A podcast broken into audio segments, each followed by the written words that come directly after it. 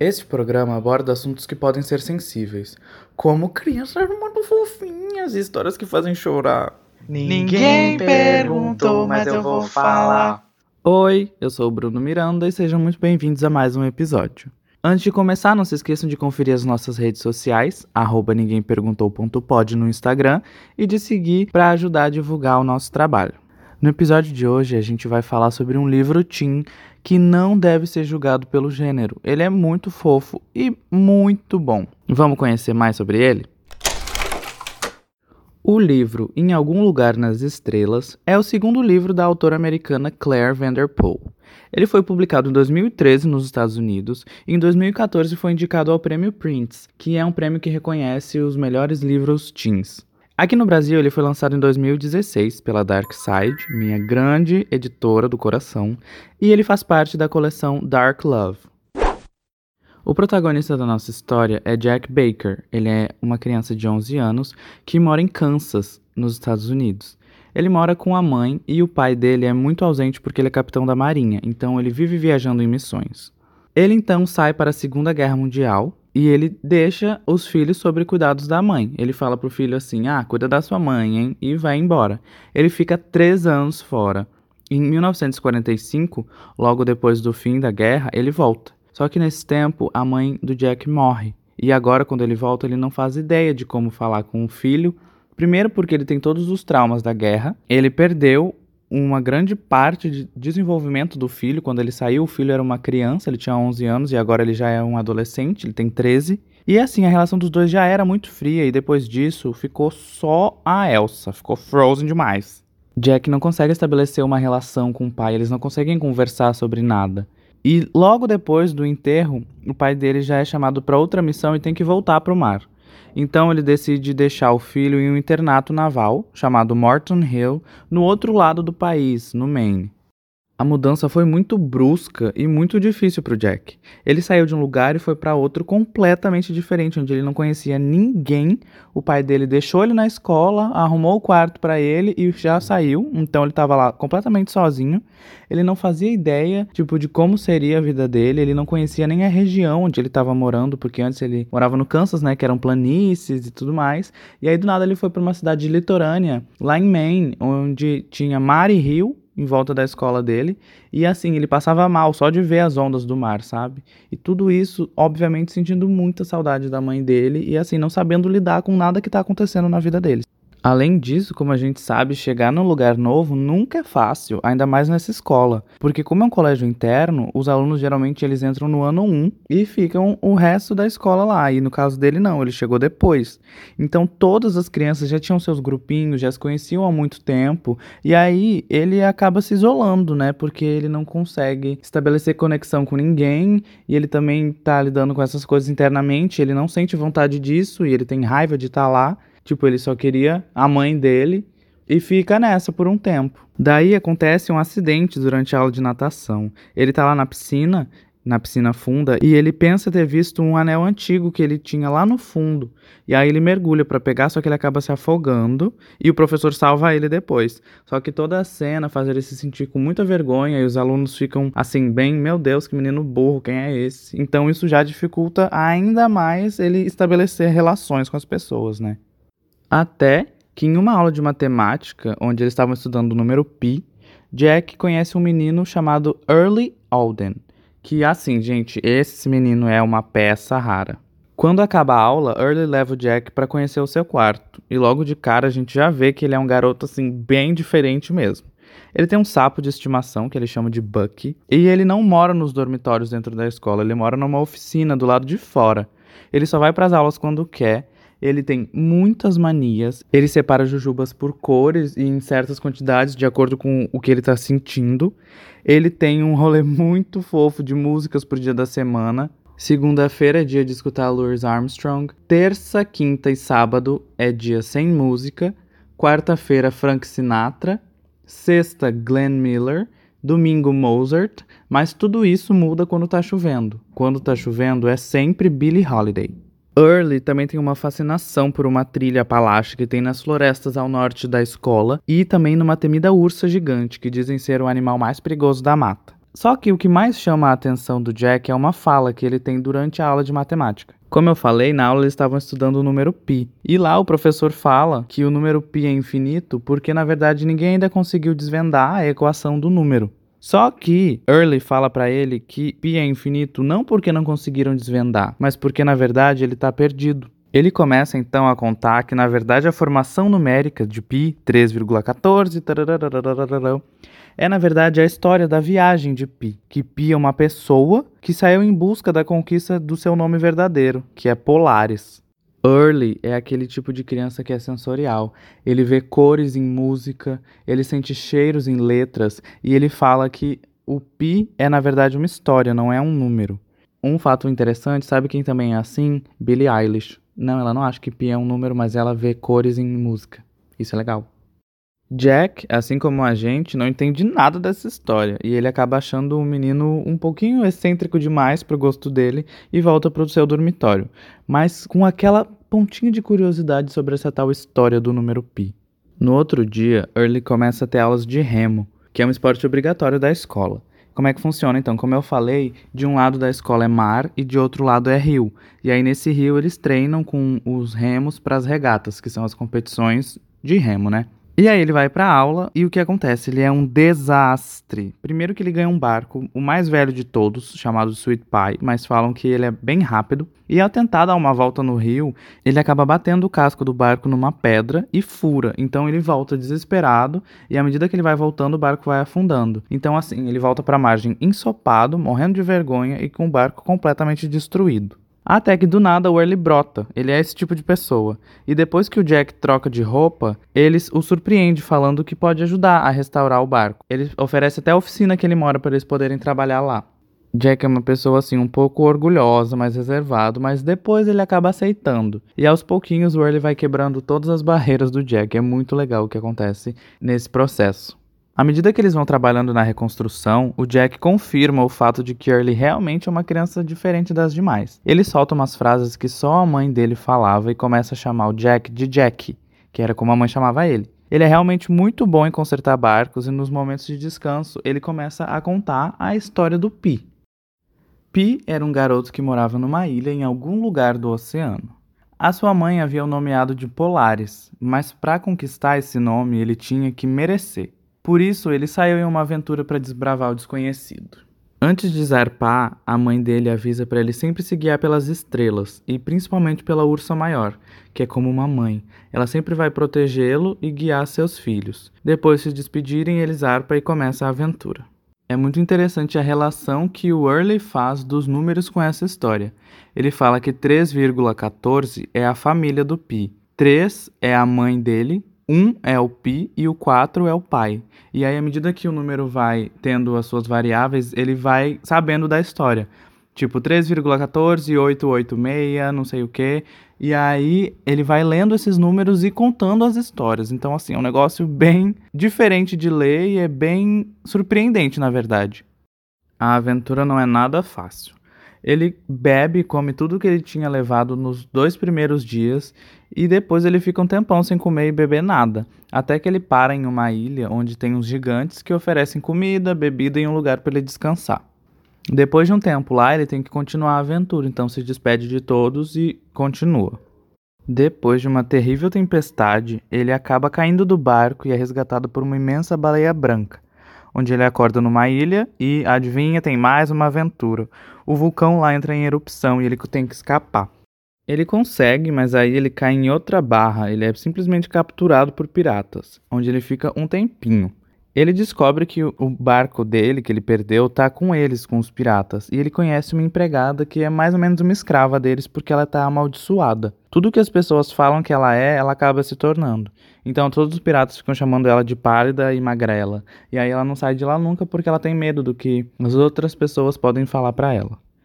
E ele fica preso o dia inteiro sempre e descobre que ele consegue cativar a atenção dos piratas contando histórias que a sua mãe o contou. Então ele começa a falar sobre uma terra onde os homens se perdem em si mesmos e eles acabam deixando todos os possíveis tesouros que podiam ser e ter. E aí eles ficam muito interessados nessa história por causa do tesouro, né? E então ele acaba toda noite contando essas histórias para eles e passando o resto do dia preso. Como ele conta as histórias à noite, tem horas que os piratas acabam dormindo, então ele consegue conversar com essa empregada deles e descobre uma maneira de libertar ela.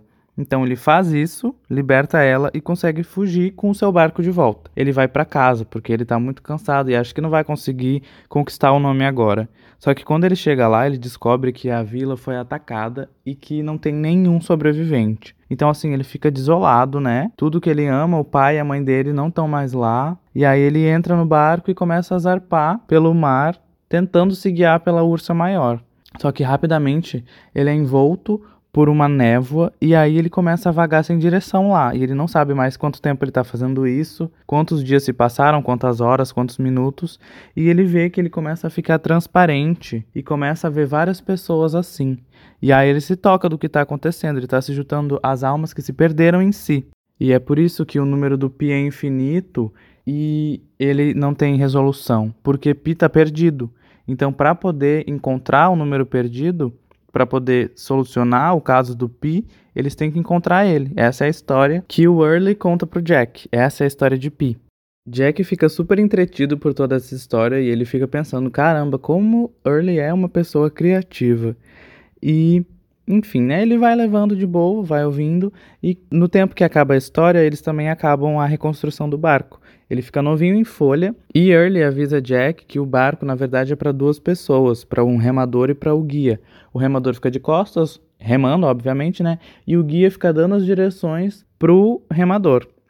Early se oferece para ser o guia, já que Jack é péssimo no remo, ele não consegue remar em linha reta, e como ele fica de costas, ele não sabe o que vai ter na frente, né? Então, obviamente, ele não dá conta das coisas. E o Jack fica assim: caramba, como é que você vai me ajudar? Tipo, você não sabe nada sobre isso. E Early rebate dizendo que guiava o Maine sempre. Então, com essa fala, com a fala do Maine, Jack consegue ligar todos os pontos de uma história muito famosa na escola. O maior herói de Morton Hill era Fish, um campeão da regata e ostentador de um símbolo quase que religioso da escola, que era o barco Maine. Ele era um barco azul de remo e assim ele era quase que intocável. Ele serviu na guerra e morreu na França. Ele soube disso com os vizinhos de dormitório dele. E então ele se ligou que o nome do Fish era Fish Alden e o nome do Early era Early Alden. Então, Fish era irmão do Early. Agora a história do Pi fazia todo sentido para ele. A partir daí, então, ele viu que a história de Pi era como Jack lidava com o trauma de perder o irmão e começou a apoiar todas as ideias malucas dele. Então, tipo, ele aceitou que ele fosse o guia e logo ele descobriu que na verdade eles eram uma bela dupla, então eles estavam muito bem. E ele inclusive se inscreveu para a competição de regata, que é barco a remo, né, do fim de ano da escola. A competição do fim do ano estava chegando, Jack estava muito animado porque ele tinha esse amigo e também porque o pai ia buscar ele para as férias. E ele ainda podia ver eles ganhando na competição, porque eles estavam treinando todo dia e eles estavam muito bons. Aí, um dia antes do grande dia, o professor de remo avisou a ele que a competição tinha sido adiantada para uma hora antes do que ia acontecer e que o seu pai tinha mandado um telegrama para ele. Então ele pega o telegrama e lê e ele descobre que o pai dele ficou preso numa missão, ele não vai poder vir para a escola, nem vai poder vir buscar ele. Então ele vai passar o Natal sozinho em Morton Hill, ele vai ficar lá as férias todinhas sem nada. Nesse momento a gente descobre que ele lida com muita coisa internamente. Por nunca ter a presença paterna por perto, ele acabou sentindo a necessidade de amadurecer muito rápido e então ele tem esse negócio de, tipo, poder se virar com as coisas sozinho. Ai, não preciso de ninguém, eu dou conta e tudo mais. E é revelado também como a mãe dele morreu. Um dia ele foi sair para brincar com os amigos e no campo ele acaba com o pé preso dentro de uma árvore. Eles estavam brincando de pega-pega. E aí ele demora um pouquinho mais do que deveria para poder voltar para casa. E nesse tempo, a mãe dele sofreu um aneurisma e morreu dormindo. Então, quando ele chegou e viu a mãe morta, ele começou a se culpar por não estar tá lá quando ela precisava, tipo, por não perceber que ela precisava de ajuda. Daí ele fica muito puto com tudo isso e tá com foda-se, decide que ele não precisa mais do Early pra nada, não avisa para ele que a competição foi adiada e no dia seguinte ele sobe no barco sozinho. O resultado a gente já sabe, né? Ele perde feio ele ainda acaba levando um belo banho de chuva porque ele demora mais que todo mundo para voltar. E assim que ele chega, todo mundo já foi embora, só tem uma pessoa esperando ele na margem, que é o Early, com uma plaquinha nova que ele tinha montado especialmente para o barco que eles construíram juntos. Ai, é muito de quebrar o coração essa parte, gente. Daí ele obviamente tá muito magoado com o Jack e sai correndo de volta para a oficina. Jack deixa o barco atirado na margem e volta pro quarto dele. Ele toma banho e deita na cama, fica muito puto com tudo.